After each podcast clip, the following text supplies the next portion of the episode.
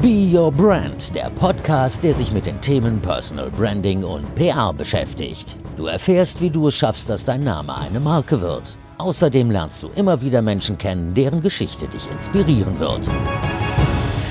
Herzlich willkommen zu einer neuen Folge von Be Your Brand, deinem Personal Branding Podcast. Schön, dass du dabei bist. Ich weiß nicht, ob du es hörst, hier in Köln geht gerade die Welt unter, während ich diese Anmoderation hier für dich einspreche. Es ist Wahnsinn, das Wetter. Gut, ich lenke mich gerade selber ab. Also, wenn wir uns noch nicht kennen, ich bin Verena Bender. Ähm, ich bin Personal Branding Coach und gelernte PR-Managerin und Journalistin. Und in diesem Podcast geht es überhaupt nicht um mich, sondern es geht um dich. Es geht darum, dass du mit deiner Leidenschaft in die Sichtbarkeit kommst, sodass auch andere merken, dass du eine Expertin oder ein Experte auf deinem Gebiet bist und dass du die Aufmerksamkeit bekommst für das, was du kannst, für das, was du bist, die du auch wirklich verdienst. Und genauso geht es meinem heutigen Gast. Er ist ein absolutes Role Model in Sachen Sichtbarkeit. Ich weiß nicht, ob du den Namen Bob Blume schon mal gehört hast oder wenn du digital unterwegs bist, hast du vielleicht schon mal von Netzlehrer gehört. Das ist nämlich sein, sein Kürzel auf Social Media. Ähm, er hat einen eigenen Blog, für den er gerade einen Preis gewonnen hat und ist vor allen Dingen auf Twitter und auf Instagram sichtbar. Auf Twitter folgen ihm mehr als 25.000 Menschen. Auf Instagram sind es inzwischen doppelt so viele oder mehr als doppelt so viele sogar sogar. Und für all seine Kanäle schafft er es wirklich total regelmäßig spannenden Content zu erstellen.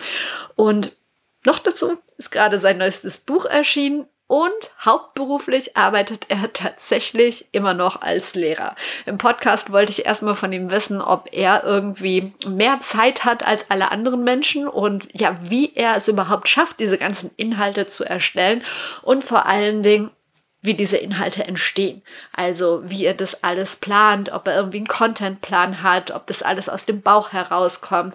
Und ähm, da erzählt er einiges drüber. Er erzählt darüber, wie die Ideen für seine Beiträge entstehen. Und ich habe mich so an ganz vielen Stellen irgendwie wiedergefunden, weil es mir auch echt so geht. Und wenn ich mit Menschen spreche, die digital unterwegs sind, die viel Content erstellen, dann höre ich das immer wieder. Deshalb hör gerne zu, wenn du auch mit ein bisschen mehr Leichtigkeit deinen Content entwickeln möchtest. Bob erzählt zum Beispiel, ja, wie manche Dinge einfach so im Alltag entstehen und er sie dann fürs Netz verwenden kann. Und er sagt, dass guter Content auf gar keinen Fall funktioniert, wenn man ihn unter Druck erstellen will. Also dieses, ich muss jetzt irgendwie einen super Post raushauen, das wird nicht funktionieren. Natürlich wollte ich von Bob auch wissen, wie das so ist, ähm, gerade als Lehrer in der Oberstufe so digital unterwegs zu sein ob es da mal kritisches Feedback oder vielleicht sogar Hate von Schülerinnen und Schülern oder von Eltern gibt und ob er Menschen geblockt hat auf Social Media oder wie er sonst mit, mit Kritikern und Kritikerinnen umgeht. Darüber sprechen wir und es gibt wirklich jede Menge handfeste Tipps für dich, wenn du digital noch ein bisschen sichtbarer werden möchtest.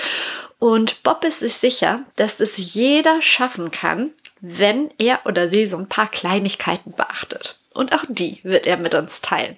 Deshalb geht's direkt rein in diese Folge von Be Your Brand mit Bob Blume. Viel Spaß!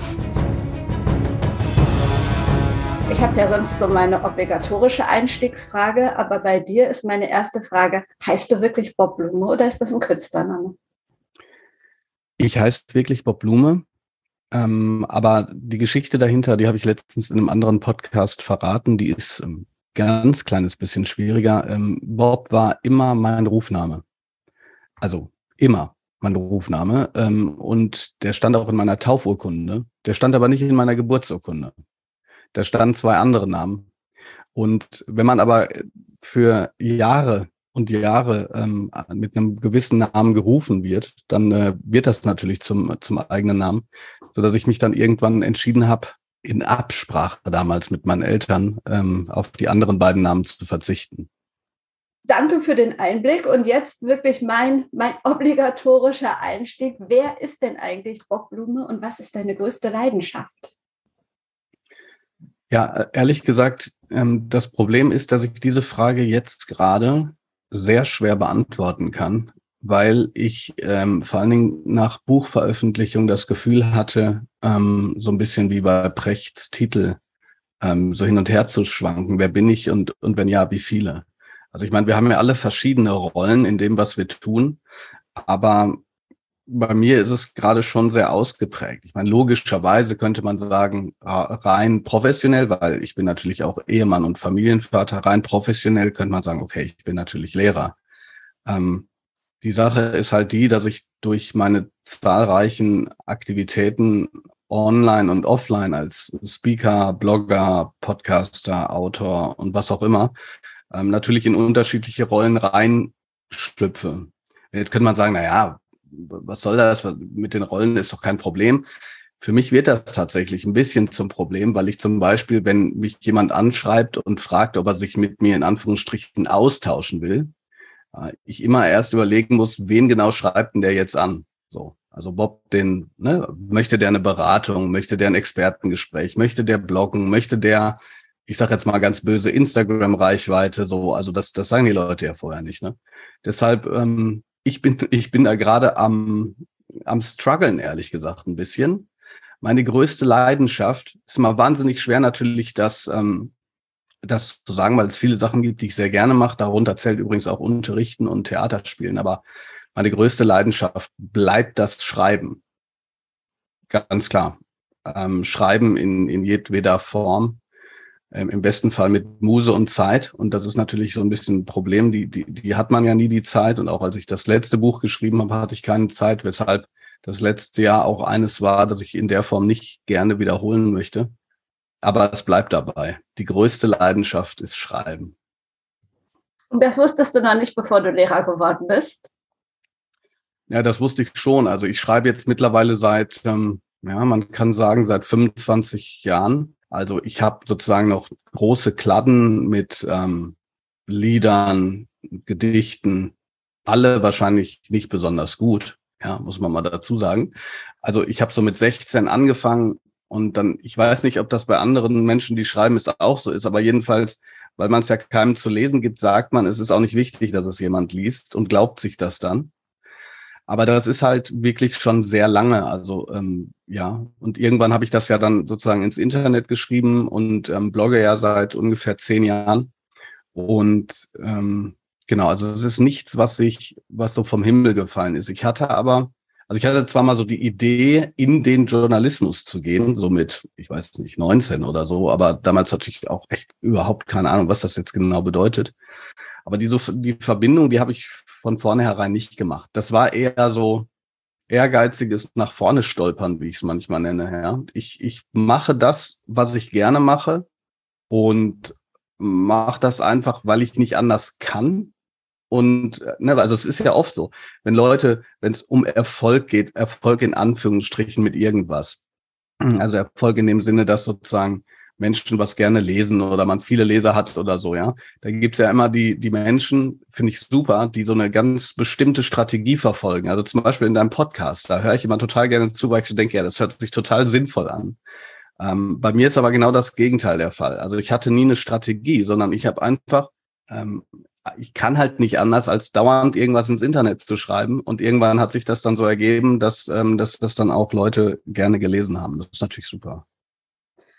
Ich glaube, das geht aber ganz vielen so. Wenn ich mich so mit, du hast gesagt, du hast gerne den Podcast, vielen Dank dafür, wenn ich mich mit den Menschen unterhalte. Und bei mir ist es eigentlich auch nicht anders. Irgendwie passieren die Sachen halt so. Und manchmal funktioniert es dann. Nach vorne stolpern finde ich ein, eine gute Beschreibung dafür. Ähm, wir kommen gleich auf deinen Blog und auf das, was du im Internet machst und so weiter. Aber ich möchte noch mal auf deinen, ich sag's mal, Hauptjob zu sprechen kommen. Warum bist du überhaupt Lehrer geworden? Ähm, also es gibt sozusagen so zwei Stränge, ähm, die ähm, ich überhaupt nicht miteinander verbunden habe erstmal. Also ich habe ähm, ich habe jahrelang war ich in so einer Jugendgruppe aktiv als Teilnehmer. Da hat man dann, weiß nicht, Videoschnitt gemacht und ähm, Drogenprävention und so Projekte halt äh, in meiner hässlichen Heimatstadt Hagen. Schöne Alliteration an dieser Stelle. Aber jedenfalls ähm, und da bin ich dann irgendwann zum Jugendleiter geworden und ähm, habe eben diese Projekte auch gemacht mit anderen. So, das heißt, ich habe auf jeden Fall gerne mit mit Kindern und Jugendlichen zusammengearbeitet. Das war mega. Ich meine, das das ist möglicherweise ja. Ich will jetzt keine Eigenpsychoanalyse machen, aber auch der Grund, dass ich so ähm, dieses freie Lernen oftmals ähm, so nachverfolge. Ich gemerkt habe, ey, wenn man denen was zutraut, dann kann man richtig geniale Sachen machen. Ähm, der Punkt ist aber, dass ich, als ich nach Freiburg gekommen bin, und ehrlich gesagt auch einfach nur, weil mir war klar, erstens, ich muss weg und zweitens, Freiburg war schön. Ich hatte da zwei Brieffreundinnen, eine ist schon sehr früh verstorben. Ähm, da war ich, also ich, ich bin in so eine Souterrain-Wohnung gekommen. Ähm, da sollte ich wohnen. Dann habe ich der zukünftigen Mitbewohnerin Hallo gesagt. Dann habe ich so einen gelben Zettel mitgenommen und da waren dann so verschiedene Fachrichtungen drauf und dann habe ich geguckt, was ich ganz cool finde. Also es ist schrecklich, das kann eigentlich, also das sollte eigentlich keiner so machen. Ja. Und dann habe ich die Sachen sozusagen so angekreuzt, habe mich immatrikuliert und mal geguckt.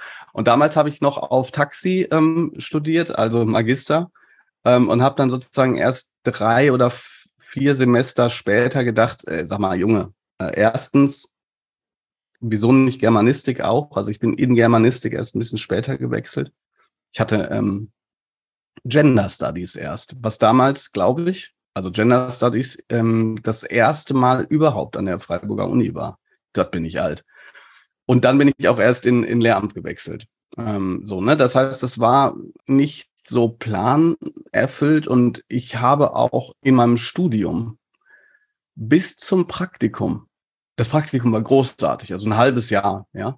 Ein halbes Jahr Selbstüberschätzung, weil man alle super Sachen machen kann, die man als Lehrer macht, so unterrichten und so, ne, und voll an den wichtigen Konferenzen teilnehmen, aber man hat überhaupt keine Verantwortung, aber das weiß man noch nicht. Deshalb habe ich nach dem halben Jahr gedacht, ja, kann ich alles, ja. Super, kann, ich kann sofort da bleiben. Ja. Glorreiche Selbstüberschätzung. Aber bis dahin habe ich keinen, ähm, keinen Gedanken an sozusagen das äh, ähm, verschwendet, was dann später ist, weil ich einfach das Studium so cool fand. Also alles daran. Ne? Erst halt so die, die Kneipentouren und, und das ähm, gemeinsame Zusammensein und Singen und dies, das, Adidas.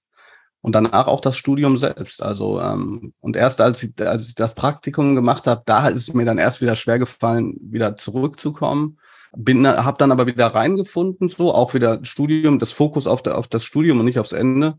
Und dann die letzten paar Semester, da das weiß ich noch, da war es echt so, dass ich so gesagt habe, so boah, jetzt ähm, jetzt habe ich aber auch Lust, äh, endlich loszustarten. Spannende Geschichte, vor allen Dingen auch spannend, dass du aus Hagen kommst. Ich komme nämlich aus Lüdenscheid, fast nebeneinander. Ja, äh, Lüdenscheid, ähm, da, da haben, also ich hatte Klassenkameraden, die auch aus Lüdenscheid kamen. Also ich war ja auf einer Waldorfschule, das heißt, wir, ah, ja. wir sind da teilweise aus allen möglichen Ecken dann dahin gefahren. Ich habe eine ganze Zeit lang dann die letzten sozusagen fünf Jahre meiner Schulzeit in ähm, Bochum gewohnt. Ach, okay. Und ähm, am, am, äh, erst am Bergbaumuseum und dann irgendwann hinterm Schauspielhaus. Beim Bergbaumuseum, das war ganz nett, weil, ähm, wie gesagt, Bob Blume stand zwar nicht im Perso, aber so habe ich mir natürlich immer genannt, weil ich so war. Und dann äh, da habe ich halt manchmal bei so ja, offiziellen Sachen habe ich halt gesagt, Bob Blume und ich wohne in der Kanalstraße. und äh, ich weiß noch, dass die, die Reaktion dann oftmals eher so ein, okay, Junge, ist überhaupt nicht lustig, jetzt sag mal, wie du wirklich heißt und wo du wirklich wohnst. aber äh, genau, ja. Und aber dann weiß ich sozusagen auch noch, ich bin sozusagen dann ja jeden, jeden Tag bin ich eine Stunde unterwegs gewesen. Das heißt, so viel ich weiß, bin ich auch, glaube ich, fünf Jahre meines Lebens jeden, jede Stunde zu spät gekommen. Und ich glaube, die Lehrer haben das aber dann irgendwann sozusagen erduldet, weil sonst hätte ich halt eine Stunde vor der Schule warten müssen. Ja.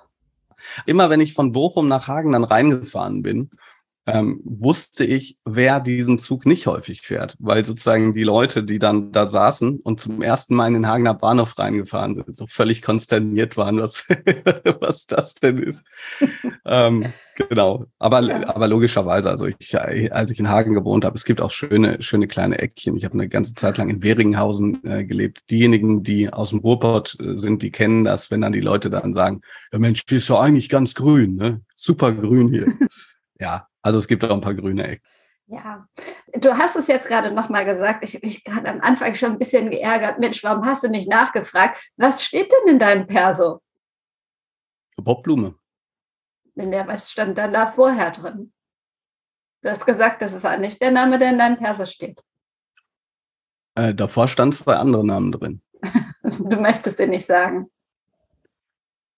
Ähm, ja, die sind äh, halt ähm, für mich sozusagen, also der Grund, warum ich die, ähm, warum ich die von mir gelegt habe, ist, weil sie für mich einfach keine Relevanz haben. Ja, okay. und wenn ich, und deshalb, ähm, es waren schöne, nette Namen, mit denen ich nichts anfangen konnte, was immer dazu geführt hat, dass, äh, wenn jemand diesen Namen gesagt hat, zum Beispiel in der Uni, dass ich mich nie angesprochen gefühlt habe. Ja, also ich kann, das ist, weißt du, ähm, für mich ist das, ähm, ich habe auch ein bisschen darüber nachgedacht, erst ob ich überhaupt darüber spreche, weil mir das, weil ich mal aus Versehen auf Reddit in so einem, das ist ja alles anonym und da wurde dann über mich gelästert, warum auch immer.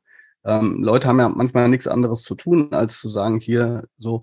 Und dann hat einer, der in Freiburg anscheinend gewohnt hat, so gesagt, so, ich kenne den, der hat nur wegen und dann irgendein komischer Grund seinen Namen geändert.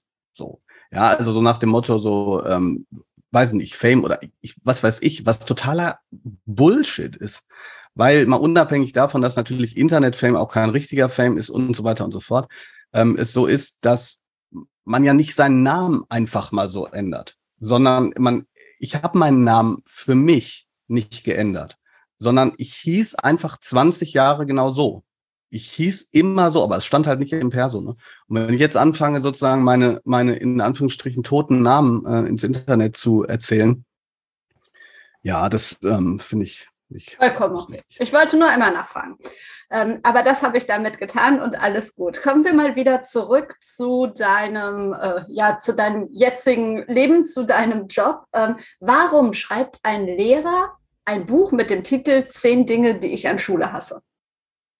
Ja, also die, die ehrlichste Antwort ist, ähm, weil das die letzte, der letzte mögliche Titel war, davor dieses Buch nicht zu schreiben. Ne? Also ich, ich habe ähm, im Grunde genommen, glaube ich, entweder acht oder neun Titel gehabt, die total super positiv waren. Und auch dementsprechend neun Exposés.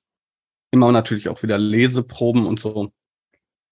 Weil das, was man, was man, äh, was man ja oft möchte, wenn man ein Buch schreibt zu einem Thema, was einen interessiert, das ist ja, dass man, dass man so denkt, okay, was fasst denn sozusagen das, was ich, das, was ich zu sagen habe, möglichst sogar einem Wort zusammen oder so, ja. Dass man ähm, so, aber das, das ist gar nicht so einfach. Ne? Man kann sozusagen dann auch in gewisser Weise daran scheitern, dass dieses Wort zum Beispiel sehr künstlich klingt oder so, was weiß ich. Ähm, Lernen 2.0 oder, ne, und dann muss man immer wieder von Lernen 2.0 reden oder New Learning. Ich habe selber am Hagener Manifest mitgeschrieben und das auch unterzeichnet. Aber ähm, wer kauft ein Buch, was New Learning heißt? Also wer kauft oder wer interessiert sich so? Und ähm, im Grunde genommen war ich kurz davor, das Projekt ähm, halt nicht zu machen, was unheimlich schade ist, weil meine Agentin mir immer gesagt hat, ähm, ey, das liest sich echt gut aber wo ist denn so, wo ist denn, ne, wo ist der rote Faden? Und ähm, ich habe dann irgendwann zu ihr gesagt, so, wir müssen, wir können es nicht machen, so, ich kann es nicht, ähm, wir können es nicht umsetzen oder ich schreibe halt zehn Dinge, die ich an der Schule hasse. Und da hat sie dann gesagt direkt, ja, machen Sie das. Ja, und, und ich, hä, wie machen Sie das? Ja, machen Sie das. Und dann habe ich mich hingesetzt und diese zehn Dinge geschrieben, also diese Liste in einer halben Stunde und auch so eine kurze, ne, so eine kurze Beschreibung. Ähm, und ich glaube, das ist gleichzeitig auch die Stärke und die Schwäche des Buchs.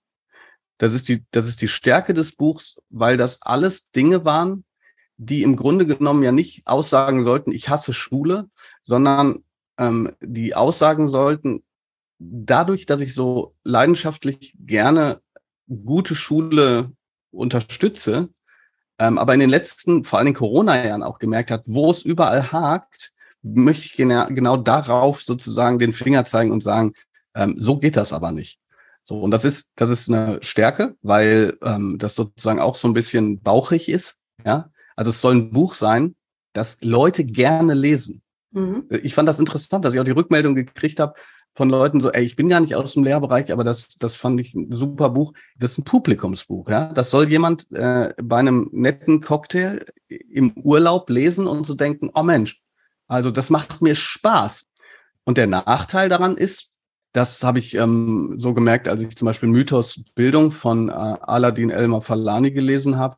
Diese zehn Dinge, die sind nicht auf der Grundlage von Studien irgendwie so. Ne? Das sind sozusagen mhm. die zehn Top-Dinge, was weiß ich. Äh, Sag mal zwei vielleicht, damit man es sich so ein bisschen vorstellen kann. Alles andere können die HörerInnen sehr gerne nachlesen. Buch ist in ja. den Show Notes, aber ähm, ja, dann hat man so ein bisschen eine Vorstellung. Ja, die, die Kapitel, also da kann man auch in der Leseprobe gucken, die sind alle sehr plakativ und ich verspreche, die, der Inhalt ist nicht so plakativ.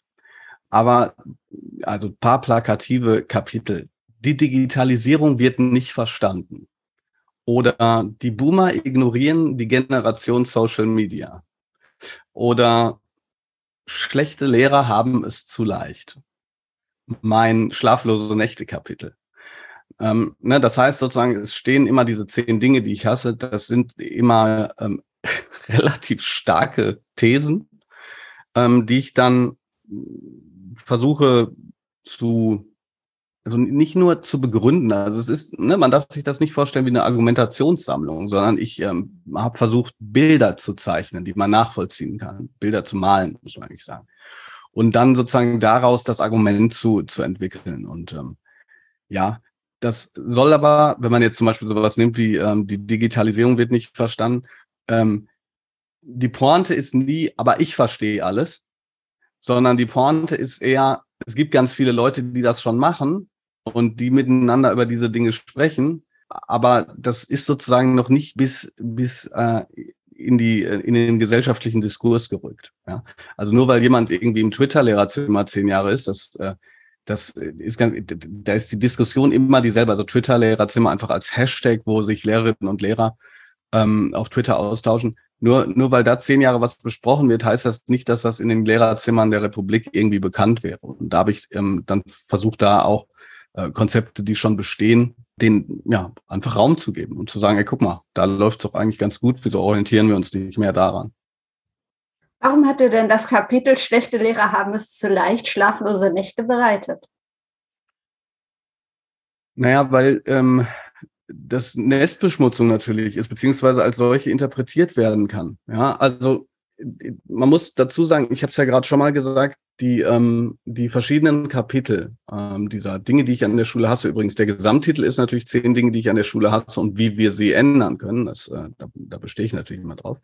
Aber diese Dinge, die, die, die sind meistens nicht entstanden daraus, dass ich einfach nur frustriert war, sondern daraus, dass mir Leute gesagt haben, was eigentlich alles gehen könnte. Also jetzt zum Beispiel auf Instagram, da schreiben, haben mir dann Leute geschrieben, ey, vielen Dank hier, was weiß ich, für die Unterstützung bei der Konzeption. Wir haben jetzt hier ein super Konzept für unsere Schule gemacht, aber die wollen alle nicht mitmachen.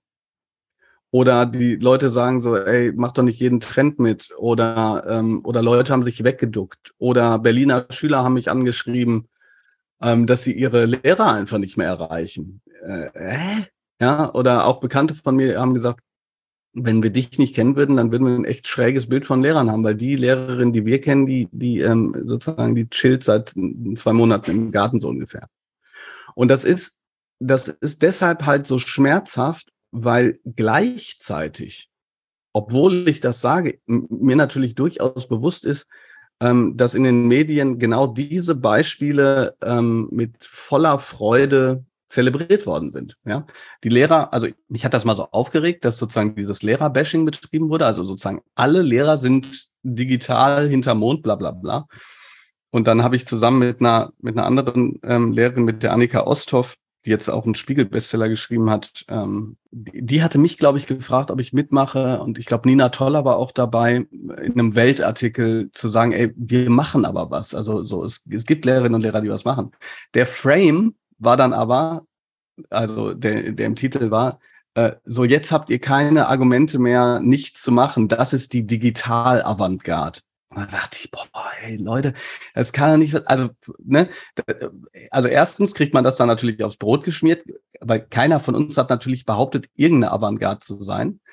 Aber das Schlimmere war eher, dass es sozusagen nur schwarz und weiß gab. Ja, und währenddessen haben wir, hat man sich über zum Beispiel Grundschullehrerinnen lustig gemacht, die einfach aufgrund der Tatsache, dass 16 Jahre lang die Digitalisierung in Deutschland verschlafen wurde, und zwar nicht nur im Bildungsbereich, ähm, mit ihren Autos quasi Care-Pakete an, an die Häuser geliefert haben, anstatt, anstatt diese Leute zu feiern dafür, dass die sich so leidenschaftlich äh, darum gekümmert haben. So. Und das alles zeigt, dass ich, dass es natürlich ein schmaler Grad ist, ähm, sozusagen seine eigenen, seine eigene Profession auch zu kritisieren, wenn man schon weiß, dass, dass man es medial nicht ganz so einfach hat. So, ja, und ich äh, deshalb schlaflose Nächte, weil natürlich die Frage war, ähm, wird, werde ich dafür sozusagen hart rangenommen. Und ich muss sagen, bis jetzt von den Lehrerinnen und Lehrern, die das auch gelesen haben, ist das, ist das gut gelaufen, sozusagen. Oh. Also, weil ich natürlich auch versuche zu differenzieren, also ganz klar. Ja, sehr gut. Es war ja jetzt nicht so dieses Buch, ähm, dein, dein, ich sag mal, erster Schritt in die Sichtbarkeit. Ich habe das in der Anmoderation schon gesagt und du hast es auch erwähnt. Du bist ja schon sehr sichtbar im Netz. Zum einen mit deinem Blog, den übrigens viele Leute lesen. Du hast dafür den Blogger oder den goldenen Blogger des Jahres gewonnen, also des Jahres 2022. Du bist auf Instagram unterwegs, hast da 46.000 Follower, sogar mehr. Du bist auf Twitter unterwegs und hast 25.000 Follower. Du bist äh, auf diversen Plattformen sichtbar.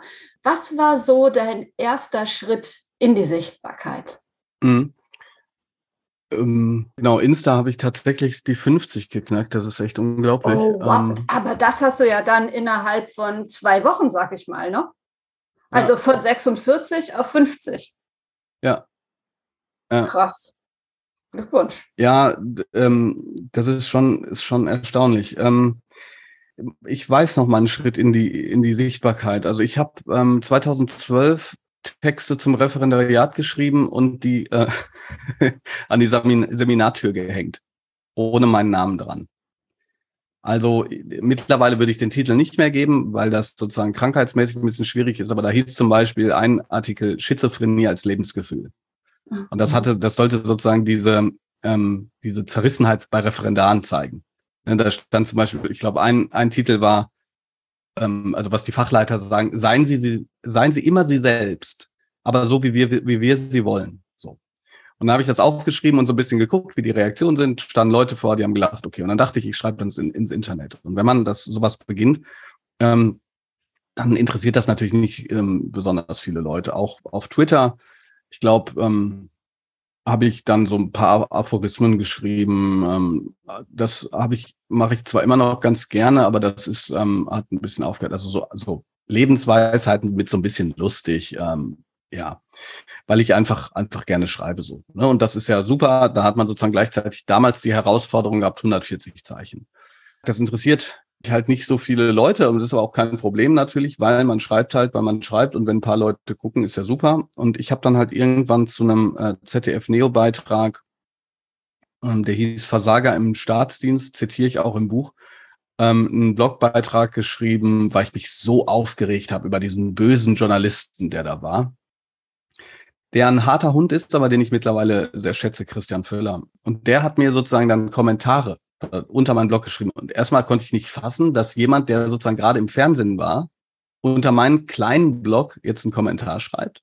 Und dann war der richtig böse. Also kann man nachlesen. Ne? Also so richtig so nach dem Motto, äh, wer bist du eigentlich hier? Ähm, wenn du, wenn du die und die Studien nicht kennst, äh, glaube ich auch nicht, dass du den Kindern was beibringen kannst oder so. Und ich damals echt so wirklich, boah, total getroffen und so. Und dann entstand eine Diskussion, das war Hammer damals. Ähm, es gab wirklich so eine Forumsdiskussionskultur. Das war super, weil, weil man sozusagen gleichzeitig einen Blogbeitrag immer erweitert hat mit den, mit den Kommentaren. Mittlerweile sind diese Kommentare dann ja meistens Drüko oder Druko auf Twitter oder so. Mhm. Und natürlich erzeugt das Reichweite, aber dann ist es halt auch wieder weg. So, ne? Das heißt, ähm, ich freue mich immer wirklich immer noch über Kommentare, weil so ein Kommentar ja auch sowas sein kann wie eine Erweiterung. Ja, und ähm, durch diesen Einschlag bin ich sozusagen in dieses, ähm, damals hieß das nicht Twitter-Lehrerzimmer, sondern damals waren sozusagen Menschen auf Twitter, die haben über Bildung diskutiert. Ähm, es gab den adchat.de, also so ein, so ein öffentlicher Twitter-Chat für, ähm, wo sich Lehrer ausgetauscht haben. Und das war dann echt so die, die Epiphanie, so äh, ne, dieses typische Wow-Emoji, ne, wo so der Kopf äh, nach oben platzt und du denkst, das gibt's doch nicht. Hier gibt es so viele Leute, die sich so vernetzen, das, das ist ja total irre. Und das war, glaube ich, so der, der Moment, wo ich dachte, ähm, wow, man, man, äh, es gibt ganz viele Leute, die, die gehen nicht nur in die Schule und gehen dann hinterher wieder raus, sondern die ähm, denken darüber nach, wie sich Bildung auch besser machen lässt.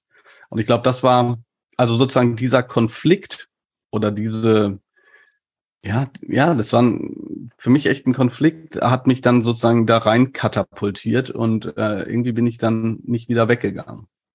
Ähm, eine Sache finde ich mal wichtig. Ähm, es gibt ja verschiedene, verschiedene Dinge und verschiedene Punkte. Du hast mich ganz am Anfang gefragt, ähm, wer, wer, wer bist du oder was machst du, was sind deine Rollen?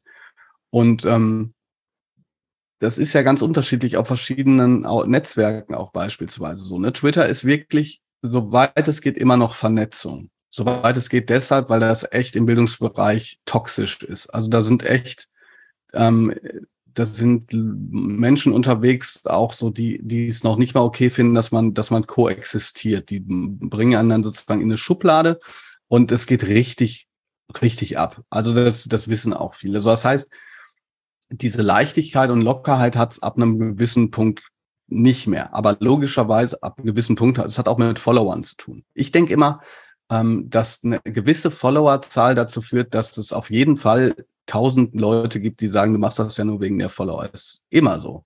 Also und logischerweise kannst du das nicht bei 320 sagen, aber irgendwann kannst du es halt sagen. Aber das Gute ist trotzdem, dass ich natürlich immer die Möglichkeit habe, eine Frage zu stellen. Also jetzt vor fünf Minuten oder vor einer halben Stunde habe ich zum Beispiel gesagt, mir fällt gerade echt nichts ein, was ich, was ich irgendwie Sinnvolles in meiner fünften Klasse nochmal machen kann, hat einer eine coole Idee. Und dann hast du 117 Kommentare und suchst eine geile Idee raus. Das ist halt Vernetzung, ist super. So, Instagram ist halt eher zu was Aktivistischem auch geworden, ja. Also zu, ähm, ich kann mir total vorstellen, dass auch Leute schreiben so, Alter, Junge, was soll denn das? Du schreibst dann einen flotten Spruch auf, auf, auf, so eine, auf so eine Kachel mit deinem Namen, so, was willst denn du? Ja.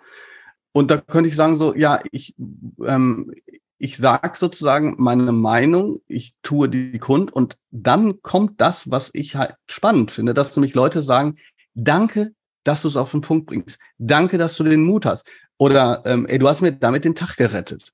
Und ey, sorry, also ich mache das gerne sozusagen. Ich bleib ja dabei auch, dass man, ähm, es kommt irgendwas, ich denke, das gibt's doch nicht, das kannst du doch nicht machen. Also so Beispiel, uns fehlen 30.000 Lehrerstellen oder 80.000, je nachdem, wie man fragt.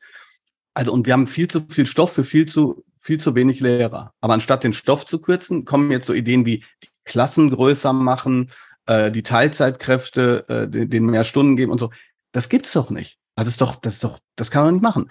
Und dann denke ich, okay, da mache ich halt ein Reel drüber oder ein Post oder so, ne? Und dann passiert's gerade in letzter Zeit, ich meine, das ist auch was, hat vielleicht ein bisschen mit dem Wachstum zu tun. Ich habe einen Post gemacht, ähm, wo ich geschrieben habe, so das, das, das und das kann nicht sein. Also die Kinder sind ja wohl wichtig.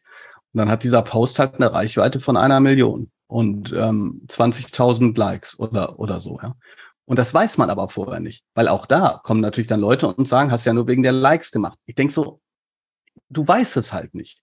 Ich, ich, ähm, ich hau das halt raus. Aber das, also will sagen, das ist Aktivismus. Beim Bloggen ist es wieder was ganz anderes. Und das ist das, was ich gerade eben angeteasert habe, aber nicht ausgeführt habe. Man muss sich, ähm, glaube und ich glaube, das ist eine allgemeine Feststellung, egal in welchem Bereich man unterwegs ist. Die Leute interessieren sich zu 98,5 Prozent nicht dafür, wer du bist. Was die Leute möchten, ist, die möchten ein, Pro ein Problem gelöst haben. Und der Artikel oder der Content, der dieses Problem löst, der wird aufgerufen. Und ähm, natürlich kann man sich dann freuen, dass man, dass man sagt, was ist ich, wenn du jetzt Unterricht planen googles, dass ich sozusagen hinter dem Sponsored Post der erste, ähm, der erste Beitrag bin. Ähm, aber das hat erstmal nichts mit Bob Blume zu tun. Erstmal. Irgendwann, wenn man sich möglicherweise etabliert hat, kommen dann sozusagen Suchanfragen, was weiß ich, Kurzgeschichte Bob Blume. So, das heißt, dann merkst du, okay, die, die, die gucken, ob von dir was da ist. Und das ist natürlich schön. Aber, ähm, aber das ist am Anfang eben nicht der Fall. Also, lange Rede, kurzer Sinn. Twitter ist für mich Vernetzung. Instagram ist mehr oder weniger Aktivismus und ähm, ja auch Aphorismen. Und der Blog ist ein ganz großes Sammelsurium weil da mache ich ja auch Working Out Loud, ähm, schreibe über ehrlich gesagt immer noch alles, was ähm, was mich ähm, was mich beschäftigt ich, und ich schreibe sogar immer noch Kurzgeschichten da rein ab und zu oder eine Ballade oder was weiß ich. Und ähm, auch da freue ich mich natürlich, wenn die dann im Unterricht benutzt werden. Eine, eine Kurzgeschichte ist zum Beispiel in ein Schulbuch ähm, aufgenommen worden. Das ist natürlich dann nett. Sehr cool. Vielen Dank erstmal für die ganzen Einblicke. Du hast so, so, so viele wichtige Sachen gesagt, auch gerade was so Personal Branding, Sichtbarkeit und so weiter angeht. Eine klitzekleine Unterbrechung. Hier geht es sofort weiter mit dem Gespräch mit Bob Blume. Ich wollte dir nur noch mal mit auf den Weg geben, wenn du an deiner eigenen Sichtbarkeit arbeiten möchtest. Wenn du denkst, Mensch, ich würde auch gerne ein bisschen mehr Aufmerksamkeit für das bekommen, was ich kann, für das, was ich leiste, von Fremden, von Menschen im Unternehmen, von Kundinnen, von Kunden, von wem auch immer. Wir schauen genau, wer ist deine Zielgruppe, was ist dein Thema, mit dem du sichtbarer werden möchtest und auf welchen Wegen können wir das zusammen erreichen. Also, darum geht es in meinem 1 zu 1 Personal Branding Coaching. Sollte dich das interessieren, lass uns doch einfach mal unverbindlich quatschen. Dann erzähle ich dir, wie ich vorgehe. Und ich bin mir ganz sicher, dass wir gemeinsam in kurzer Zeit da richtig Speed drauf kriegen und ähm, ja, dich in die Sichtbarkeit bringen. So dass es natürlich immer ein kleiner Schritt raus aus der Komfortzone ist, aber dass es trotzdem Spaß macht und dass es erfolgreich ist. Also, wenn du magst, melde dich gerne via Social Media. Du findest mich überall unter Verena Bender oder unter @prleben und hier geht's jetzt weiter mit dem Gespräch mit Bob Blume bei Be Your Brand. Ähm, bei all dem, was du machst, habe ich mir die Frage gestellt, auch schon in der Vorbereitung. Also ich bin ein, ein Lehrerkind. Mein Papa ist Lehrer aus vollem Herzen und äh, der hat immer was zu tun. So, also mit seinen Vorbereitungen, Elterngespräche, dann vielleicht noch hier und da das Projekt für die Schüler und so weiter und so weiter. Und äh, der ist schon viel beschäftigt. Und äh, du bist ja auch ähm, äh, Lehrer. Ähm, aber diese ganzen Sachen, die du machst, das kostet ja unendlich viel Zeit. Also Instagram Reels, äh, gut, Twitter ist dann Post, den man, du hast es ein paar Mal gesagt, so raushaut. Ja, aber es gibt ja dann auch ganz viele Reaktionen, mit denen du irgendwie umgehen solltest. Blogartikel ist viel Arbeit. Äh, wie machst du das alles? Schläfst du nicht? Hast du ein Team, das dich unterstützt oder wie bist du da aufgestellt? Nö, ich mache das alles selbst. Ähm, aber mh, mm, also mal davon abgesehen, dass ich natürlich in gewissen Phasen meines Lebens zu viel gearbeitet habe und jeder weiß, was zu viel Arbeit heißt. Also man, man, ähm, ähm, man vernachlässigt halt äh, Dinge, die auch wichtig sind. Also entweder sich selbst, seine Familie oder seine Freunde. Da kann sich keiner von frei machen. Ähm, obwohl ich das, was meine Familie angeht, ähm, natürlich dennoch versuche oder nicht versuche, sondern auch ähm, jetzt hinkriege, ähm, dass, dass ich das nicht tue. Aber zum Beispiel, wenn man gleichzeitig einen vollen Job hat und ein Buch schreibt, ähm, dann ist das schwierig. Ohne meine Frau hätte ich das nicht gepackt, ist ja ganz klar. Aber, ähm, aber trotzdem ist es so, dass, also Twitter ist für mich nie Arbeit, sonst twitter ich nicht. Und ich muss mich auch nicht mit jedem Kommentar beschäftigen, geht auch gar nicht. Ja. Ähm, auch Instagram, das sind alles da. Also ich habe ich hab auch keinen Contentplan. Also ich überlege auch nicht, was ist das nächste real, ähm, sondern ähm, für mich ist das immer so, dass es, es, es kommt ehrlich gesagt nur auf die Idee an. Deshalb ist das mit dem Bloggen auch gar nicht so. Also es kommt natürlich darauf an, was für ein Blogbeitrag. Nehmen wir jetzt mal an, ich, ähm, es geht um einen Blogbeitrag. Da ist der letzte Blogbeitrag, den ich geschrieben habe, der, der weniger mit Schule zu tun hatte. Ähm, ach ja, genau. Ich habe ich hab ein weiß nicht, ob man den lustig findet, aber jedenfalls, ich habe einen, Blogbeitrag geschrieben äh, über, äh, dass ja alle Lehrerklischees stimmen, also so ein bisschen beißend polemisch. Ähm, das, das war ähm, ähm, genau. Und ich, ich hatte die Idee und dann denke ich darüber nach, während ich andere Sachen mache, während ich Auto fahre, während ich ähm, was sortiere oder was ich. Und ich denke darüber nach, wenn ich fertig mit Nachdenken bin, dann schreibe ich den nur noch auf. Und das geht das dauert auch, aber das geht dann eine Dreiviertelstunde. Also ich ähm, das Wichtige ist die Idee. Wenn ich keine Idee habe, dann kann ich auch keinen keinen Blogbeitrag schreiben. So, das ist die eine Hälfte. Also es geht zeitlich. Das zweite ist, oftmals ist, ist das, was ich mache, aber auch doppelt. Also zum Beispiel, ähm, ich habe jetzt mit, ähm, mit, meiner, mit meiner Kursstufe einen Kafka-Roman gelesen, der ist wahnsinnig komplex und kompliziert. Und dann gibt es so Lektüre-Schlüssel, aber die sind manchmal halt leider nicht äh, so, wie ich mir die vorstelle. Ähm, also diskutiere ich ja auch im Blog mit meinen Schülerinnen und Schülern so. Und dann ähm, entwickeln wir was zusammen und dann schreibe ich das für die Schüler auf, damit die das zum Lernen haben. Und wenn ich das sowieso schon habe, dann packe ich es auch auf den Blog, dann können andere auch damit, damit was anfangen. Ne? Das heißt, das ist sozusagen dieses Working out loud. Das ist nichts, wo ich denke, oh Gott, ey, jetzt muss ich auch noch einen Blogbeitrag schreiben, sondern es ist eher so, dass ich das, was ich sowieso gemacht habe, dann, dann ähm, dadurch nochmal entweder nochmal aufschreibe, um es für mich auch selbst zu festigen, oder manchmal auch, um mir darüber klar zu werden. Also ich schreibe teilweise auch, um ja, mir, mir deutlich zu machen, ähm, was sozusagen die wichtigsten Punkte sind. Und ähm, genau, und das alles zusammen ja, ist wahrscheinlich trotzdem viel Arbeit, aber ich empfinde das sozusagen nicht, nicht als Arbeit. Ich, was mir zum Beispiel jetzt gerade so geht, äh, ist, ähm, ich weiß nicht, ob äh, vielleicht äh, der eine oder andere Zuhörer das auch kennt. Ähm, und das ist witzig, das nach jetzt fast einer Dreiviertelstunde zu sagen, aber ich habe da gerade das Gefühl, ich habe nichts zu sagen. Also ich habe das Was? Gefühl, ich bin jetzt, ich bin, nee, nee, nee, das ist, das ist nicht kokettieren. Also ich will das gar nicht, sondern ähm, ich habe das Gefühl, ich habe gerade, was auch Social Media angeht und so, nichts mehr Substanzielles zu sagen. So, ich brauche jetzt, ich brauche neuen Input und zwar Freizeit, Bücher und schöne Erlebnisse. Mhm. Ähm, aber ne, so dieses, also wenn ich jetzt gerade darüber nachdenken müsste, wenn du mir jetzt sagen würdest, hier Pistole auf die Brust, mach jetzt mal einen, einen Knaller Instagram-Post. Ich habe keine Ahnung. Ich, ähm, ich, ich weiß es nicht. Also das, will, das zeigt auch so ein bisschen, dass ich da auch so ein bisschen ähm, ja ein Bauchmensch bin. Ja, ähm, mhm. entweder ich sprudel vor Ideen und dann und dann läuft's auch gut.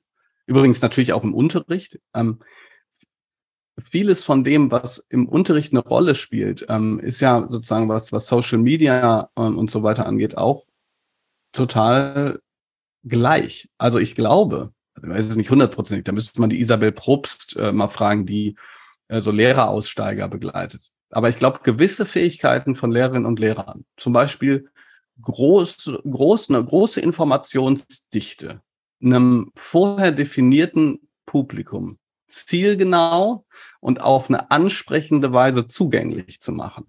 Naja, also welche Öffentlichkeitsarbeit braucht das nicht? Ne, welche, welche Form von Unternehmenskommunikation braucht das nicht? Es hat immer mit Aufbereitung, Reduktion, Systematisierung, Kategorisierung und ähm, zielorientierter Kommunikation zu tun. Absolut.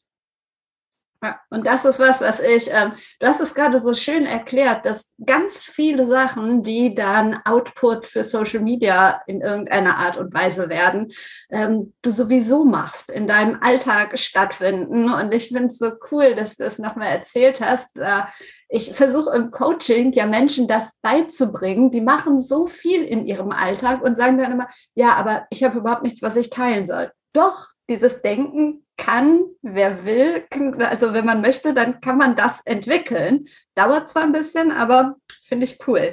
Sag mal, wie gehst du denn um? Nee, sag erst mal. Ich wollte nur sagen, ich glaube, den, den einzigen Fehler, den man machen kann, ähm, ist, wenn man, wenn man sowas machen möchte und nicht muss. Also gehen wir mal die Prämisse, man möchte, aber, aber muss nicht ich glaube, dann, dann, dann darf man nicht den Fehler machen, dass man denkt, also dann haut man einen Post raus und ist plötzlich der virale Superstar. So. Sondern, ne, also es, es geht immer darum, dass man trotzdem das, was man tut, auch irgendwie mag. Sonst, ähm, so, und dann mögen es halt drei Leute, ja, und dann zehn. Ich habe ähm, mhm. jetzt im Zuge, im Zuge ähm, dieser, gestern habe ich diese 50.000 gemacht. Ich bin, ich zähle normalerweise die, die Follower nicht, aber 50.000 fand ich jetzt schon irgendwie ein, ähm, ja, so ein, so ein Meilenstein. Mega. Und da habe ich mal, habe ich mal geguckt, ähm, ich, ich wusste, ich habe zweimal einen Post dazu gemacht. Zu den 50.000 habe ich jetzt auch keinen Post gemacht, sondern nur einen Storyteil. Aber ähm, ich bin froh, dass ich Posts gemacht habe, ähm, weil man, weil ich da jetzt gucken konnte. Zum Beispiel, dass ich im Mai 2018 habe ich meinen Post gemacht, danke für 1000. Im äh, April 2020, danke für 10.000. Ähm, also mhm. sozusagen in zwei, zwei, zwei Abständen. Und, ähm, und ja, ich, also hinter den 10.000 war ich echt her, weil man damals, ähm, äh, übrigens wurde auch wieder auf Twitter damals dann äh, ähm, als Like geil und dies, das. Aber ich habe das immer öffentlich geschrieben. Ich habe gesagt, ey, ähm, ich würde gerne die 10.000 haben, damit ich diese Links äh, zu meinem Blog halt endlich setzen kann. Das ging ja. nämlich erst ab 10.000. Genau. Aber was ich eigentlich sagen wollte, die, die Leute, ähm, die, das, was du gesagt hast, ist natürlich absolut richtig. Ähm, jeder kann etwas teilen, wovon andere profitieren also jeder, ich weiß nicht, ich sage jetzt mal einfach jeder, weil einfach, es gibt einfach auch so unglaubliche Nischen, ja. Es gibt ja, ich weiß nicht, das ist jetzt was ganz anderes, aber ich fand das so interessant, eine Erfolgsgeschichte von so einer Frau, die ähm, irgendwie Katzentraining gemacht hat, ja und dann und dann auf so Hundemessen gegangen ist und da war keiner und es gab auch keinen, den das interessiert hat, weil keiner wusste, dass es Katzentrainings gibt, ja. Und die ist macht dann halt mittlerweile, die hat einen riesigen amerikanischen Blog, wo es halt um um Kat also die trainiert sozusagen jetzt die Katzentrainer, ja, und Geil. macht paar zehntausend Euro im Monat. Aber ähm, Genau, was ich eigentlich sagen will, ist, egal was man macht, man darf nicht die Erwartungshaltung haben, jeder hat auf, auf einen gewartet. Das ist nämlich nicht so, sondern man macht halt das, was man mag und dann kommen glaube ich, einfach von alleine auch Leute, die, die das auch mögen und mit denen kann man sich dann verbinden und, und so wächst dann was. Das ist, ähm, ja, ist cool. Oh yes, absolut. Das wäre schon ein schönes Ende, aber eine, oder nein, ich habe noch viele Fragen, die mir unter den Nägeln brennen. Ich werde mich aber äh, zügeln. Doch was ich ganz interessant finde, wie gehst du um mit Reaktionen, Anfragen, vielleicht auch kritischen Kommentaren von sowohl Schülern als auch Eltern. Die müssen dir ja auch irgendwo begegnen. Kann ja nicht sein, dass sie nicht in deiner Followerschaft sind oder finden bisher immer alle alles gut. Begegnet mir nicht. Null. Wirklich nicht? Nee, äh, kritisches gar nicht. Also natürlich wissen das die Schülerinnen und Schüler. Und das Wichtigste ist ja, ich, dass ich, dass meine Priorität meine Schülerinnen und Schüler und der Unterricht sind. Also wenn ich sozusagen so, so, so öffentlich bin und gleichzeitig würde ich nur noch chillen und nichts mehr machen, dann hätte ich ein Problem. Aber ich pflege mit meinen Schülern ein offenes Verhältnis. So. Es gibt Schüler, die sind kritisch mir gegenüber, weil ich halt wirklich anspruchsvoll bin und sehr viel von ihnen abverlange. Aber das hat mit Social Media nichts zu tun. Mit Social Media ist das so, dass ich, dass ich eher so Sachen äh, dann mitkriege, die, die, die wollen dann nett sein. Die sagen, ey, Herr Blume, ich habe gerade mit meiner Freundin aus Frankfurt geredet, die, die lernen gerade mit deinen Videos und so. Oder ähm, oder ähm, weiß nicht, bei eine war beim Fridays for Future Treffen, ähm, wo die mich da irgendwie dann kannten und so. Also das ist super nett. Die, bei den Eltern war es so, ähm, noch nie, ich habe noch nie eine kritische, also wirklich noch nie, noch nie. Eher so, dass mal mir ein Papa gesagt hat, äh, beachtlich, was sie da gemacht haben. Und ich habe selber einen Account so mit 3000, mit 3000 Followern so. Ähm, einer hat mein, mein Buch gelesen ähm, und, und auf Social Media dann irgendwie geteilt. Ähm, das wusste ich aber auch nur, weil er dann geschrieben hat, ich habe mein Kind ähm, da an ihrer Schule und ich meine, logischerweise bin ich dann natürlich zurückhaltend. Ähm, aber das eine hatte mit dem anderen nichts zu tun. So, ne? Also weil, weil ich natürlich keine Dienstkommunikation darüber mache. Also es hat nichts miteinander zu tun. Ähm, oder, oder jemand ist mal gekommen, eine, eine Neuntklässlerin hat gefragt, ob ich für die Mama das Buch unterschreibe oh, oder so, ja. Das ist total nett. Aber wirklich kritisch, noch nie. Was ja. kam, war mal, ähm, dass irgendein anonymer Mensch in, bei meiner Schulleitung angerufen hat und gefragt hat, ob, ob ich die Schüler meiner Kursstufe, die ich auf Instagram geteilt hatte, äh, um Erlaubnis gebeten habe. Was ich natürlich hatte, logisch. Ja. Äh, ähm, und vor allen Dingen, naja, dass man das überhaupt denkt, aber war witzig, weil ähm, die, das, äh, das hat mich damals gefreut, dass die selber so, so ähm, viel Humor hatten. Das war nämlich ein Kurs, der, der war ab und zu mal so still, dass ich den irgendwann gesagt habe, dass sie mich an diese Ziegenart erinnern, die, wenn man sie erschreckt, so umkippen und ihre Füße nach oben, nach oben machen. Also es gibt so eine Ziegenart, wenn man die erschreckt, dann werden die so steif und fallen um und liegen auf, liegen auf dem Rücken. Und dann habe ich sozusagen zusammen mit meinem ganzen Kurs haben wir uns alle auf die, auf die Tische gelegt und die, und die Beine nach oben gestreckt. Ja, ich, ich habe die gerne gemocht. Die waren super. Und das habe ich halt dann geteilt. Genau. Und, ähm, und ich weiß noch vor acht oder neun Jahren oder so bei einer anderen Schule, da habe ich mit den Schülern mal getwittert zu, zu einem Roman und da hat mich eine Mama angerufen und gefragt, ob jetzt die, die Hausaufgaben auch immer per Twitter kommen. Ähm, was, ja, was ich verstanden habe, so, dass mhm. man da so vielleicht die Angst hat, ja. Aber all das soll logischerweise nicht heißen, dass das alle feiern. Also das kann ich mir einfach nicht vorstellen, ja. Ähm, ich glaube nur, dass, ähm, dass diejenigen, die es total bescheuert, also wirklich blöd finden, die kommen natürlich nicht zu mir und sagen, ey, ähm, was machst du da? Ja. Und ähm, nochmal, ich versuche halt einfach natürlich das auch für die Schüler irgendwie, ähm, für die Schüler positiv zu gestalten. Ja, also ob es jetzt irgendwie, weiß ich nicht, ähm, für einen Abi-Wettbewerb ist oder ähm, oder Schüler von mir ähm, landen ja öfter auch mal auf meinem Blog, also Texte, die die geschrieben haben, einfach weil ich denke, ey, das ist großartig, wieso sollte das nur du und ich sehen oder oder der Kurs so? Ich meine, da können nur andere von profitieren. Ne? Und das ist natürlich geil. Also finde ich zumindest, wenn wenn ein Schüler oder eine Schülerin einen Text schreibt, eine Interpretation schreibt, ich packe das auf einen Blog und dann kann ich ihr zwei Wochen später sagen, übrigens hier, äh, 15.000 Leute haben, haben deinen Text ähm, angeguckt und wahrscheinlich benutzt, so, um zu zeigen, wie es wie es geht. Das ist super. Der Punkt mit den Kommentaren ist da ein bisschen ähm, was anderes. Ähm, ich gebe mir Mühe, von Kommentaren nicht angefasst zu sein und ich schaffe es in 99,8 Prozent. Wow. Ähm, weil ich aber auch echt durch die harte Schule gekommen bin. Also ich, ich habe im Dezember 2021 einen TikTok-Account mal ausprobiert und über Impfen gesprochen. Hatte innerhalb von einem Monat zwar 20.000 Follower, aber ähm, natürlich Leute, die mir gesagt haben, dass ich im Grunde genommen der schrecklichste Mensch auf Erden bin. Ja. Ähm, und, und da bin ich da so ein bisschen, habe hab ich, da, ich glaube, es geht nicht anders. Man wird entweder zu Teflon oder man kann es nicht machen. Weil wenn man jeden schlimmen Kommentar an sich ranlassen lassen würde, dann wird's bitter. Und bei mhm. Instagram war das ganz lange ganz toll, aber man kann sich vorstellen, ich hatte jetzt in den letzten, weiß nicht, bei den letzten zehn Posts immer halt mal welche, die ähm, mehr oder weniger viral gegangen sind, also von einer halben Million bis zu einer Million. Und da war auch ein Post bei zum Beispiel, wo ich SchülerInnen gegendert habe. Ja, und dann hast du natürlich sofort Leute, die, die dir alles Mögliche. Also es ist immer interessant, ne? Die Leute verstehen ja immer den performativen Widerspruch nicht gleichzeitig zu sagen, sie mögen diese Art der Sprachnutzung nicht, was ja okay wäre, und dann aber mit so Sachen zu kommen, wie du vergewaltigst die Sprache.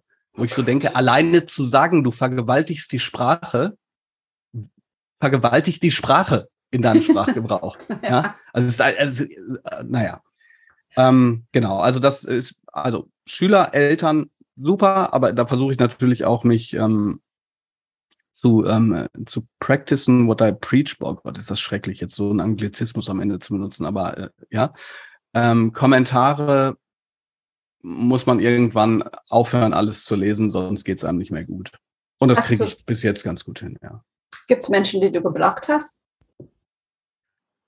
Ja, aber nicht so viele. Ähm, also auf Twitter mache ich das echt ganz selten. Also da gibt's auf Twitter gibt's ähm, ein paar Leute, die ähm, mich als Inkarnation des Bösen sehen, weil ich ähm, also so der Haupt der Hauptkritikpunkt ist, dass ich sozusagen gleichzeitig das Schulsystem ändern will, aber nicht in deren revolutionärem Sinn. Mhm. Und die Kritik ist dann sozusagen, dass ich dass ich das System weiterhin äh, aufrechterhalte, dadurch, dass ich, weiß ich nicht, uh, you name it, eine Musterlösung da, da reinstelle und was weiß ich. Und außerdem, ähm, und außerdem bin ich böse, weil ich meine Bücher verkaufe und nicht, äh, und nicht frei zur Verfügung stelle äh, und so weiter und so fort. Also es gibt ein paar Dinge, warum ich ein extrem böser Mensch bin. Und ähm, die blocke ich einfach deshalb nicht, weil, ähm, weil ich ihnen die Chance geben möchte, äh, zu lesen, was ich schreibe. Weil ich weiß, die folgen mir nicht, aber die regen sich jedes Mal auf, äh, wenn, wenn ich mal wieder einen Tweet geschrieben habe, der viral geht. Und das gönne ich ihnen sehr. Dann sollen die mich als erstes bloggen, blocken.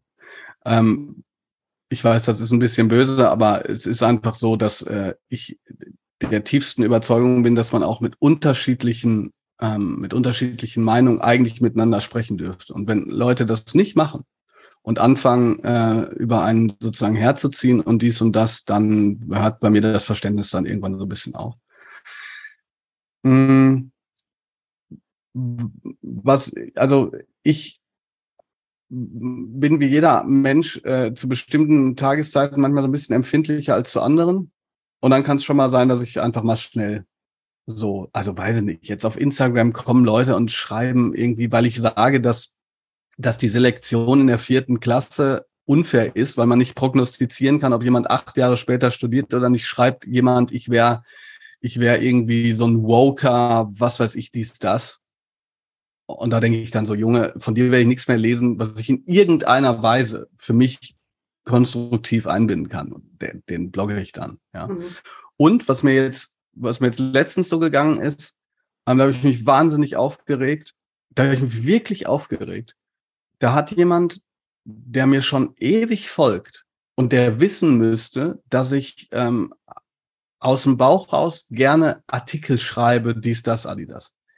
Der hat geschrieben, nachdem dieser Blogbeitrag ähm, Lehrer jammern ständig, Fragezeichen, stimmt. Also dieser polemische Artikel, nachdem er rausgegangen ist ähm, hat einen drüber Kommentar auf Twitter gemacht und geschrieben, ähm, so nach dem Motto, man sollte doch lieber an seiner eigenen Schule äh, alles geben, anstatt äh, so ironietriefende Artikel schreiben, die außerhalb der Blase sowieso keinen interessieren. Und da dachte ich so, ey, guck mal, Junge, erstens, was suggerierst du damit? Weil ich arbeite an meiner Schule nicht wenig. Und das könnte man theoretisch auch wissen. Zweitens, das eine hat mit dem anderen null zu tun, sondern wenn es um Sichtbarkeit und Berufe geht, da geht es auch darum, Problembewusstsein zu schaffen. Drittens, liest das Zeug doch nicht, wenn es dich nicht interessiert. Ja. Viertens, nach drei Tagen hatte der Blogbeitrag 25.000 Aufrufe. Wenn das nicht die Blase sprengen ist, dann weiß ich es auch nicht. Und da war ich dann, ich gebe es zu, leicht getriggert und äh, ähm, habe, da ist mir sozusagen mein, mein, mein Blog-Knopf rausgerutscht. Der Mensch hat mir jetzt über einen anderen Account geschrieben, aber ich habe es immer noch nicht gelesen, weil ich immer noch sauer bin. ja, nee, weil, weil ich, ja. nee, weil, weil nee, ich, ich weiß nicht, ob man das nachvollziehen kann, aber das ist was, das begegnet mir immer wieder. Ähm, ich habe in meinem Twitter-Leben 70.000 Tweets geschrieben. Und du weißt vorher nicht, sind die gut, sind die schlecht, sondern du, das ist wie bei, bei allen Menschen, die sozusagen ein Bedürfnis haben, was ins Internet zu schreiben. Ähm, das kann passieren oder nicht passieren. Genauso wie bei einem Blogbeitrag. Manchmal schreibe ich Blogbeiträge, die, die gucken sich dann halt nur 400 Leute an und das ist auch okay. Aber sozusagen Leute, die erst abwarten, ob irgendwas einschlägt und einem dann vorwerfen, man hätte es ja nur geschrieben, damit es einschlägt, das, das ist, das bekloppt. Also denke ich so, du kannst, was wirfst du mir denn hier eigentlich vor? Äh, wir, ne, also bei Twitter zum Beispiel, wirfst du mir vor, dass ich, dass ich gut twittern kann. Dann, dann, dann lernst du doch selber. ich hoffe, das hört sich nicht arrogant an, aber da denke ich nee. immer, ähm, da denke ich immer, das ist, als, als wenn man irgendwie ähm, in einen Bioladen rennt und die Leute anschreit, ähm, ähm, dass man viel lieber in Penny geht. Da denke ich, anstatt die Leute im Bioladen anzuschreien, geh doch einfach in Penny. Dann ist doch alles okay. Ja. Und ähm, gut, aber letzten Endes, auch, auch da muss ich also selbstkritisch sagen, erstens wenn mich das dauerhaft umtreiben würde, dann könnte ich es auch nicht machen. Mhm. Ähm, weil so funktioniert Social Media auch. Ja, also ähm, jemand schreibt was und jemand anders schreibt, dass derjenige, der was geschrieben hat, was Falsches geschrieben hat. Auch so, oh, ich liebe das. Performativer Widerspruch. Leute, die auf Twitter sagen, dass man sich auf, dass man sich auf Twitter doch nur wichtig macht. Also mit so einem Drüber-Kommentar. Ich so ja. denke, du tanzt doch gerade auf derselben Party, Maestro. Wenn du das nicht möchtest, dann schreib mir ein Fax, dass du das nicht gut findest. Ja, dann ist wenigstens konsequent. So, aber jedenfalls, wenn man sich da dauerhaft drüber aufregt, dann, ähm, dann kann man es wahrscheinlich nicht machen. Und ich glaube auch, ich glaube auch, dass das, dass das ein wichtiger Punkt ist. Ich habe irgendwann mal gelesen, dass, dass äh, sozusagen Digital Detox ähm, Quatsch wäre, weil ähm, ein guter Text, ähm, by the way, weil ähm, das ja sozusagen bedeuten würde, dass man normalerweise auch äh, dauernd vergiftet wird. Ne? Also das heißt, inkonsequenten Detox zu machen, weil ähm, sonst müsste man eigentlich, dürfte man eigentlich die ganze Zeit. Und da widerspreche ich ganz klar, ähm, weil ich glaube, ähm, ja, Social Media ist ein Teil vom Leben von, von vielen, aber man braucht, glaube ich, ähm, immer mal wieder auch so einen Abstand. Ähm, und das heißt nicht, dass man währenddessen die ganze Zeit vergiftet wird. Aber ich glaube schon, dass man so eine Art von Haltung braucht, die sagt, okay, also, und das schaffe ich auch nicht immer. Wie gesagt, wie bei dem jetzt. Vielleicht hat er auch gar nicht, vielleicht hat er es gar nicht so böse gemeint, ja. Ähm, vielleicht, ähm, vielleicht wollte er nur irgendwie seinen Punkt machen. Ich habe es falsch gelesen.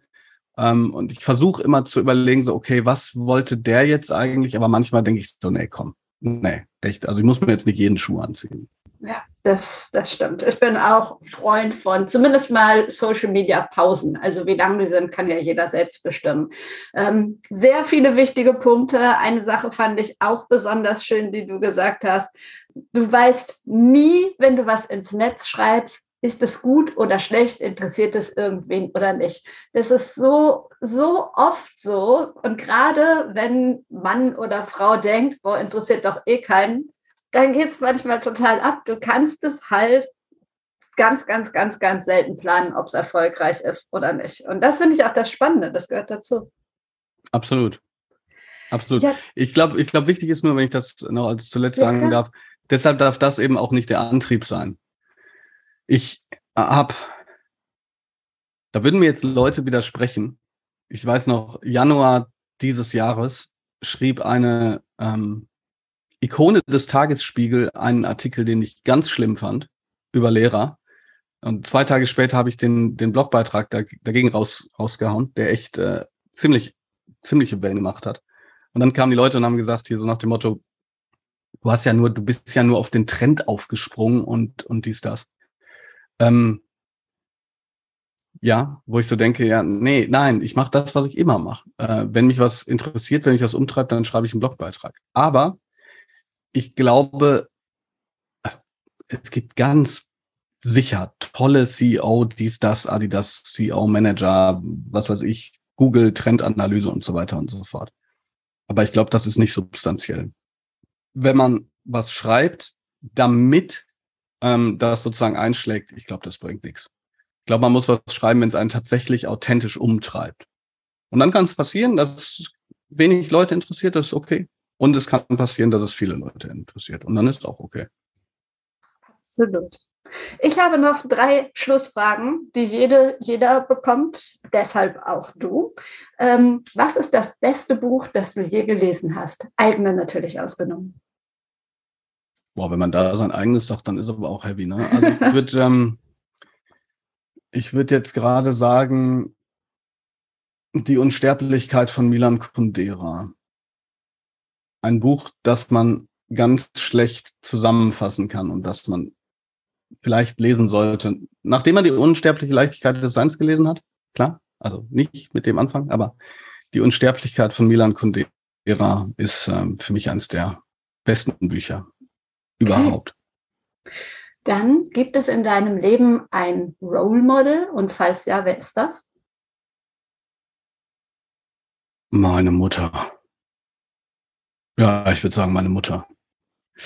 Ähm, eine solche Kraftfrau, die so viel auf einmal gemacht hat. Ähm, es gab eine Zeit, ähm, als sie ähm, auch alleinerziehend war, wo sie gleichzeitig studiert hat, drei, mit 30 erst angefangen, Psychologie zu studieren, Nachtwachen im Krankenhaus gemacht hat und noch in der Kinder- und Jugendpsychiatrie gearbeitet hat.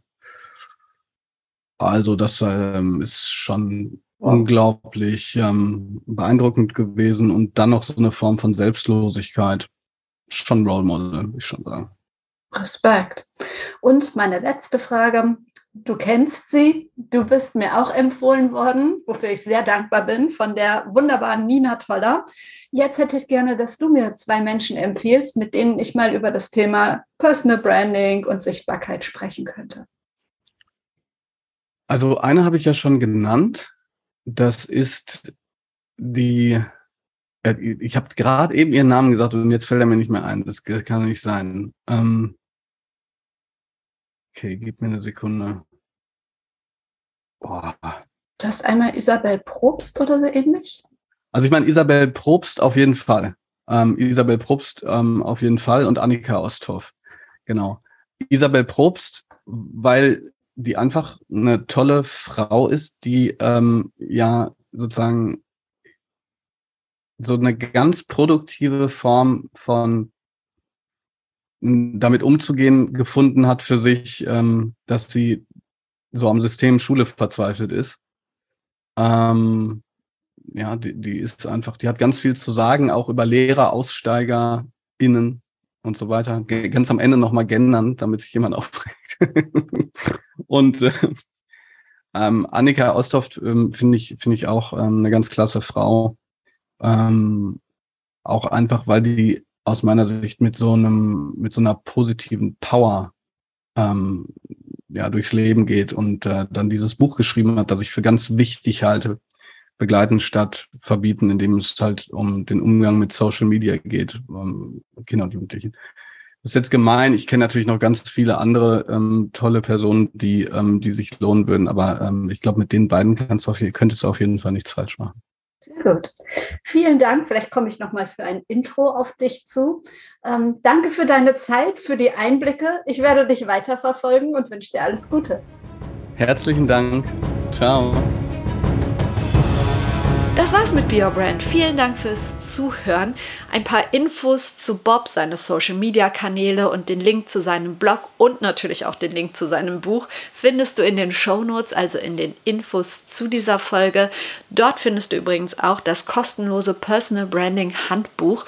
Ein Buch für deine ersten Schritte in die Sichtbarkeit, das ich geschrieben habe, das du dir gerne runterladen kannst. Wie gesagt, den Link gibt es auch in den Show Notes. Und wenn du sagst, hey, ich würde direkt gerne einsteigen, so richtig voll Power in Sachen Personal Branding. Ich möchte den Weg in die Sichtbarkeit jetzt gehen und zwar zusammen mit einem Sparringspartner, dann melde dich gern bei mir. Lass uns einfach mal unverbindlich über ein 1 zu 1 Personal Branding Coaching quatschen. Und ansonsten wünsche ich dir jetzt einen schönen Tag. Wir sehen uns wieder oder hören uns wieder am Donnerstag. Bis dahin, trau dich rauszugehen. Ich glaube an dich.